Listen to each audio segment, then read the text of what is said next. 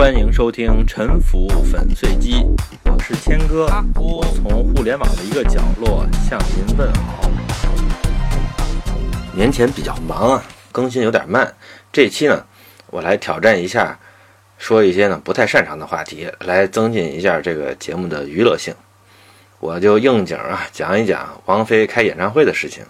这件事已经过去半个月了，可能反应显得有点迟钝。如果要是雷到您了的话呢，就请您啊尽情的评论。王菲呢年初开演唱会呢，据说呢最便宜的票呢也将近两千块钱，和别人最贵的票呢是一个价格。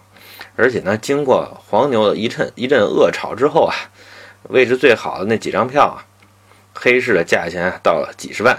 而且呢还听说呢这个票。它不是一次性放出的，而是一天一批，分若干次放出。这个呢，我没有去求证啊，不知道是不是这样。不过呀，这种方法呢，和房地产销售的时候一样，专门有一个词儿叫销控。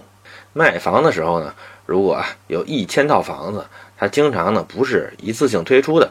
如果啊你是一次性推出的，搞不好呢一上午就能卖光。出一个所谓的特别轰动啊，叫做日光盘啊，你还别以为这是好事儿。如果呢卖的呀超过了你销售人员的预期呢，就说明啊这个价格啊定便宜了。一套房子便宜了十万，一千套房子那就是一亿，这就属于专业事故了。不过呢，卖演唱会的票是不是有必要这么干呢？我没完全搞清楚其中的道理。哪位呢？如果要了解呢，不妨讲一讲。演唱会一完啊，网友还有包括《锵锵三人行》节目在内的，呃，对王菲啊唱歌走音呢，进行了吐槽吧。这些吐槽的同学呢，我觉得他并不是王菲的粉丝，因为真正的粉丝呢，去现场呢，他们感受的就是一个歌坛天后的生涯的后期，这种体力和记忆走下坡路的这种历史感。您注意，去感受历史呢，是我对这个演唱活动的一个理解。各位同学去看的呢，并不是一个四十七岁的女性的姿色，听的呢也不是歌喉，因为呢这个声音啊，在今天的流行歌坛呢，也不能算是最新鲜的。去的各位呢，就是为了见证历史，也是为了回顾历史吧。这里面呢，可能有他们自己人生的黄金时代。为什么王菲是有历史地位的歌唱演员呢？我就从自己的感受性的角度来说一说吧。我初中之前呢，没有买过磁带，家里听的都是我妈的磁带。我妈是最喜欢邓丽君的。另外一个接触流行音乐的管道呢，就是听同学唱。最常听的呢是刘德华、张学友、周华健、孟庭苇、辛晓琪，还有张雨生吧，大概就这么几个。在这几个里面呢，我当时是比较喜欢周华健的。您一听就知道这是九十年代前期的事情。王菲的歌呢，当时大概也听过，就是粤语的《容易受伤的女人》这首歌呢，我并不是特别喜欢啊，所以也就没有特别注意。我第一次注意到王菲呢，应该是一九九四年，在丰台的一个小磁带店里啊，听见在放一首歌，当时呢就觉得这个歌呢有一点魔力。它的旋律呢不太明显，色彩非常幽暗，不带任何的乐观主义。我当时呢，以为自己啊发现了一个小比较小众的适合自己的歌手。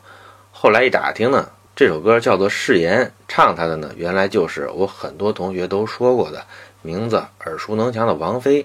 我当时呢就觉得有点失望，这就好像呢你觉得哪个姑娘挺好呢？后来一打听，发现有。半个班的男生都喜欢她。您注意，这里啊，王菲干了一件什么事儿呢？我现在可以分析一下。《誓言》啊，是王菲和窦唯一起写的。窦唯呢，大概是属于另类摇滚或者是轻摇滚的风格。《誓言》呢，就是让一个没有听过摇滚的初中生啊，通过这样一个相对温和的曲目，接触了摇滚乐。这就在他探索的文艺海洋里呢。又打开了一扇门。王菲呢，确实在一九九四年之后，专辑里面有一部分摇滚和电子风格的歌曲，她的唱法呢，也就逐渐向比较诡异、比较多样的风格发展了。据说呢，这些曲子有些是引进的，有些是翻唱的。她的嗓音呢，有一些是模仿的。在这里面呢，主要就包括日本啊，像中岛美雪写的一些老歌啊，还有爱尔兰的小红莓乐队、苏格兰的 Cocteau Twins，还有冰岛的比约克。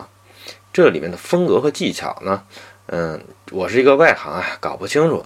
据说呢，还包括了美国比较流行的阿尔卑斯山的有一种叫做约德尔唱法。就是头腔共鸣和胸腔共鸣这种来回切换的唱法，还包括 trip hop 一种啊电子风格。再据说呢，还包括 alternative，就是另类摇滚、后摇滚之类的这种一个比较模糊的说法吧。当然了，还有很多是主流的香港流行歌、日本流行歌的曲风。所以说呢，王菲的歌曲啊是八国联军的洋枪洋炮啊。他把他自己喜欢的洋玩意儿呢，都移植进了自己的歌里面。我插一句吧，虽然说王菲在不同人身上学了很多的东西，但是呢，她的嗓音里边有一个特征是有识别性的。这是什么呢？我不知道大家同意不同意啊？我就不懂胡说。有一种京剧老旦的嗓子，我是在听他十几岁翻唱的这个邓丽君的磁带里边听。这个邓丽君的风格呢？他学的还是比较像的，但是啊，这里面那时候就带着这种老旦的嗓子了。通过这个音色呢，还是能够识别出来是王菲的。在我上中学那会儿呢，听欧美歌的同学啊，比例是很低的，一个班呢可能也就是那么两三个。我一直到高中毕业呢，听过的英文歌啊，除了《铃儿响叮当》啊，基本上就是《泰坦尼克》《My Heart Will Go On》。和卡朋特的《Yesterday Once More》，但是呢，如果呢，你能接受得了王菲唱的这些歌呢，那么我认为啊，大体上呢，也有和听欧美歌呢有类似的这种文艺启蒙的作用。这里启蒙的呀，它不是科学和民主，而是欧美当代文艺啊，它背后的思想来源呢，大概是自由主义、存在主义的。这对于被权威主义、民粹主义的传统啊所包裹的中国大陆的青年来说呢，也是构成了一种洗涤。从艺术上说呢，这些音乐呢可能是极简的、解构的，或者是波普的，它对我们的审美呢是构成了挑战的，就像科普节目对听众的智力的挑战一样，从而呢拓展了我们的文化疆域。如果呢你直接给大家听欧美歌呢，大家不一定能接受得了。王菲的移植和再造呢，是我这种的小土包子接触小众音乐的难得的机会。但是呢，转折一下，我这里啊，把王菲的另类歌曲啊说成了是她最主要的成就。但是这个呢，有可能有和实际情况不符的风险。为什么呢？因为啊，我去唱 KTV 的时候呢，发现大家点的最多的并不是那些另类的歌曲。那么大家常点的是哪些呢？大概有这么几首吧，呃，天空、棋子、红豆、玄木、流年，还有呢，就是在春晚上唱过的这些歌。这些歌是什么呢？是属于啊浪漫情歌，是还是属于主流歌曲的？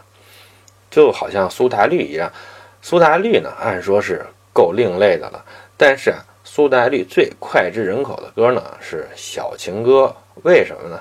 因为他其他的歌啊，那歌词儿啊，讲什么炙炎春天、破碎秋天，什么降落练习，同时也属于上升的飞行等等等等，这些晦涩的歌词呢，大家听不太明白。我把苏打绿和王菲放在一起，因为苏打绿呢是既另类，同时呢也很商业的歌手，这点呢和王菲是有点相似的。说到这儿，我再插一句，苏打绿和王菲的差别是什么呢？我的一点感觉啊，就是苏打绿的歌呢是有比较明显的心灵毒药的，比如说什么你就活在自己的井中，别管那风儿怎快活。呃，然后呢，它还有一些是属于心灵鸡汤的，就是比如说呢，给自己一些从来没有过的平静和快乐季节，已老去的岁月化作蝴蝶飞翔在我的旁边，什么这些的。但是呢，像王菲的歌啊。既很少鸡汤，也很少毒药。说回来，像王菲他们这种歌手呢，长时间走红啊，难道说就是靠主流情歌和另类歌曲没关系吗？主流歌曲啊是敲门砖，是吃饭的家伙；另类歌曲呢是真正固定粉丝、抬高身价、延长艺术生命的。这两者呢要齐头并进。我认为啊，这是他们艺术成功的重要经验。自己的艺术是目的，群众的艺术是扩大自己艺术受众的手段。我觉得对于建筑师来说呢，道理啊应该也是类似的，只不过建筑作为大众消费品的程度呢更低。建筑师呢似乎啊更加有条件只服务于有限的阶层的一部分客户，他们的审美。到这里呢，我再提供一个最重要的解释吧。我认为呢。王菲的生涯是和我们这个国家的开放同步的，或者是说呢，和文革后的第二轮开放同步的。第一轮开放呢，是一九七九年，邓小平访美，这之后啊，开始了解放思想、实事求是的十年。在这段时间内，开放的主要外部资源是香港和日本。王菲啊，在这个时代。在北京度过了他的青春期，在一九八七年，他十八岁的时候呢，他从北京来到了香港。改革开放在一九八九年呢，遇到了一些挫折。当时呢，中国的发展方向暂时处于前途不明的时候。整个一年啊，全世界对中国大陆都非常的关注，特别是香港同胞啊。王菲在一九八九年的下半年。用王静文的艺名发了一张粤语专辑，卖的还可以。这之后啊，他发展呢就比较一般。到一九九一年呢，他去纽约学了一年的声乐。一九九二年，邓小平在南方发表了讲话，说改革开放胆子要大一些，还说中国要警惕右，但是主要是防左。这些讲话之后呢？开放就重新上路了，我管这个叫做第二轮开放。一九九二年呢，王菲啊也从美国回到了香港，出的这张粤语专辑呢是一个英文名字的，叫做《Coming Home》。这里面呢最著名的歌曲是翻唱了一首日本的老歌《容易受伤的女人》。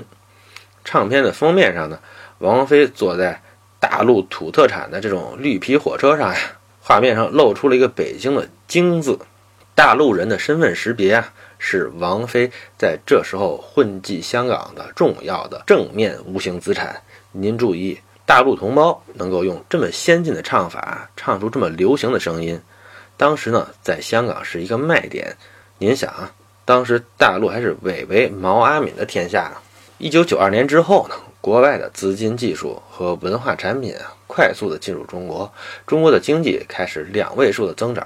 这是一个职工的工资从一百块钱涨到一千块钱的时代，这就意味着大陆市场的扩大和中国影响力的提高。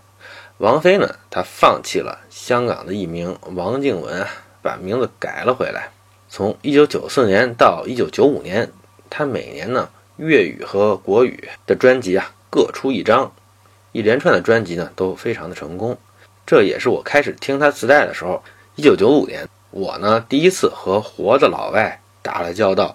她是从美国马萨诸塞州来的一个中年女教师啊。到了1996年呢，王菲已经非常成功了。她出了她自己最满意的专辑《浮躁》。这张专辑呢比较另类，一些听众啊受不了啊。据说呢，这张专辑是鉴定王菲真粉丝用的。同年呢，王菲呢甚至登上了美国的《时代》杂志的封面。标题就叫做“流行天后 ”，The Divas of Pop。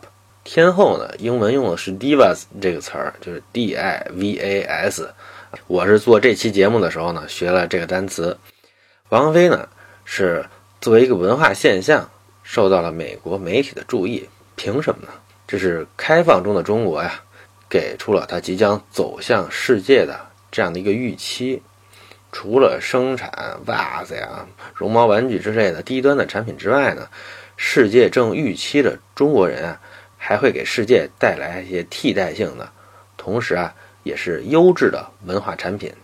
不但是王菲呢，还有一九九三年的电影《霸王别姬》，一九九四年的电影《活着》，这些呢，都是那时候中国人给世界带来的文化惊喜啊。因为类似的原因啊，在日本，王菲的关注度呢也在上升。对于日本人来说呢，听中国大陆的歌手中文的歌曲，你听过吗？是不是还挺酷的？一九九九年呢，王菲的《只爱陌生人》发行才三个月，就在日本卖出了九万张。王菲给日本的电子游戏《最终幻想》唱的主题曲《Eyes on Me》，在全世界呢单曲销售了五十万张，是当时世界上销量最高的电子游戏音乐碟。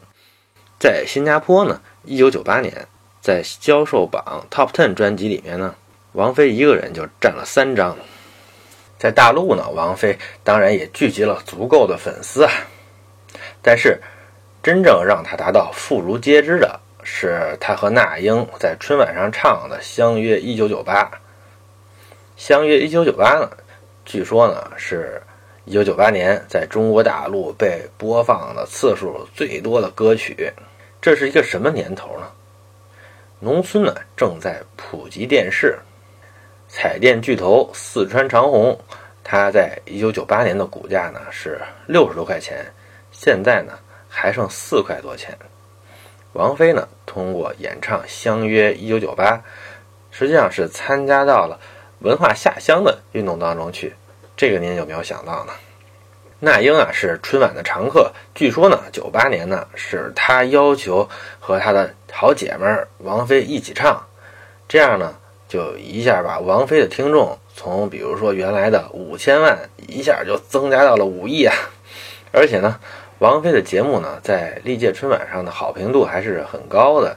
您看她呢，对最广泛的受众也是能产生一定吸引力的。王菲在春晚上唱的《相约一九九八》，还有《传奇》，还有《因为爱情》这几首歌呢，很难说是她的典型风格的歌。所以说呢，王菲啊，在不同的听众那里呢，代表她的歌曲是非常不同的。二零零三年呢。发生了非常不幸的孙志刚事件，但是很多人因祸得福啊。六月呢，温家宝总理签署了救助管理办法，这就是限制本国人民在国内自由流动迁徙的收容遣送制度的终结。这是我心中改革开放的一个高潮。到十一月呢，王菲发表了她的专辑《将爱》，这个时候呢，她在华语歌坛的江湖地位啊，也。达到了最高处啊！后来呢，他就再也没有发过这样的大专辑了。再发的那些，基本上就是一首歌，或者是把以前的歌呢凑在一起那种。二零零五年呢，中国免除了农业税。我们国家的政策呢，按照清华大学秦晖教授的说法呀，经常是扩大基尼系数的。也就是说呢，经常是用税收去补贴那些不缺钱的人。而免除农业税呢，无可争议是照顾农民、减小基尼系数的一个善政，这也是改革开放中的一个令人印象非常深刻的时刻。二零零五年一月呢，王菲啊，在一个演唱会上向歌迷告别，开始了她数年的隐居。二零零五年到二零零八年呢，呃，中国专心的搞了一个面子工程，就是北京奥运会嘛。开放度不断的加大，国际交往更加的频繁，国内外呢互相了解呢逐步的加深。但是这时候呢，发生了一些事儿，打碎了一部分人的玻璃心。于是呢，对于开放好不好，中国人之间呢有了内部的分歧。二零零九年啊是一个转折点，著名的绿霸等一系列的防火墙产品问世啊，然后呢，很多网站呢就变成了不存在的网站了。我们可以看一看，从境外来中国入境旅游的人数，在一九七八年呢是一百八十一万人次，到一九八八年呢就暴增到了三千一百六十九万，到一九八九年呢下降到了两千四百五十万，一九九二年又恢复到了三千八百一十一万，到二零一五年呢暴增到一点二亿，这个时候呢王菲退休了。这之后呢，就发生了停滞。十几年过去了，还是停留在一点三亿左右。似乎呢，自从王菲退休啊，中国就没再产生过国际吸引力。呃，但是这只是一个玩笑了。我是在说呢，北京东直门中学毕业的王菲同学和中国开放这个时代之间的神同步啊，看起来是时代造就了他。在我看来呢，他大概呢算不上是一个思想者，但是呢，并没有妨碍啊他幸运的成为了时代精神的代言人之一。二零一零年以来呢，王菲啊不时搞个演唱会，做个广告，但是呢，还能不能创造历史呢？我觉得是很难的，因为呢，这个时代啊，它处在呆滞之中。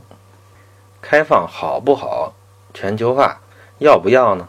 今年的一月十七号，习近平在瑞士达沃斯世界经济论坛上说：“说中国是全球化的受益者，更是贡献者。”我想啊，这是一个很好的答案。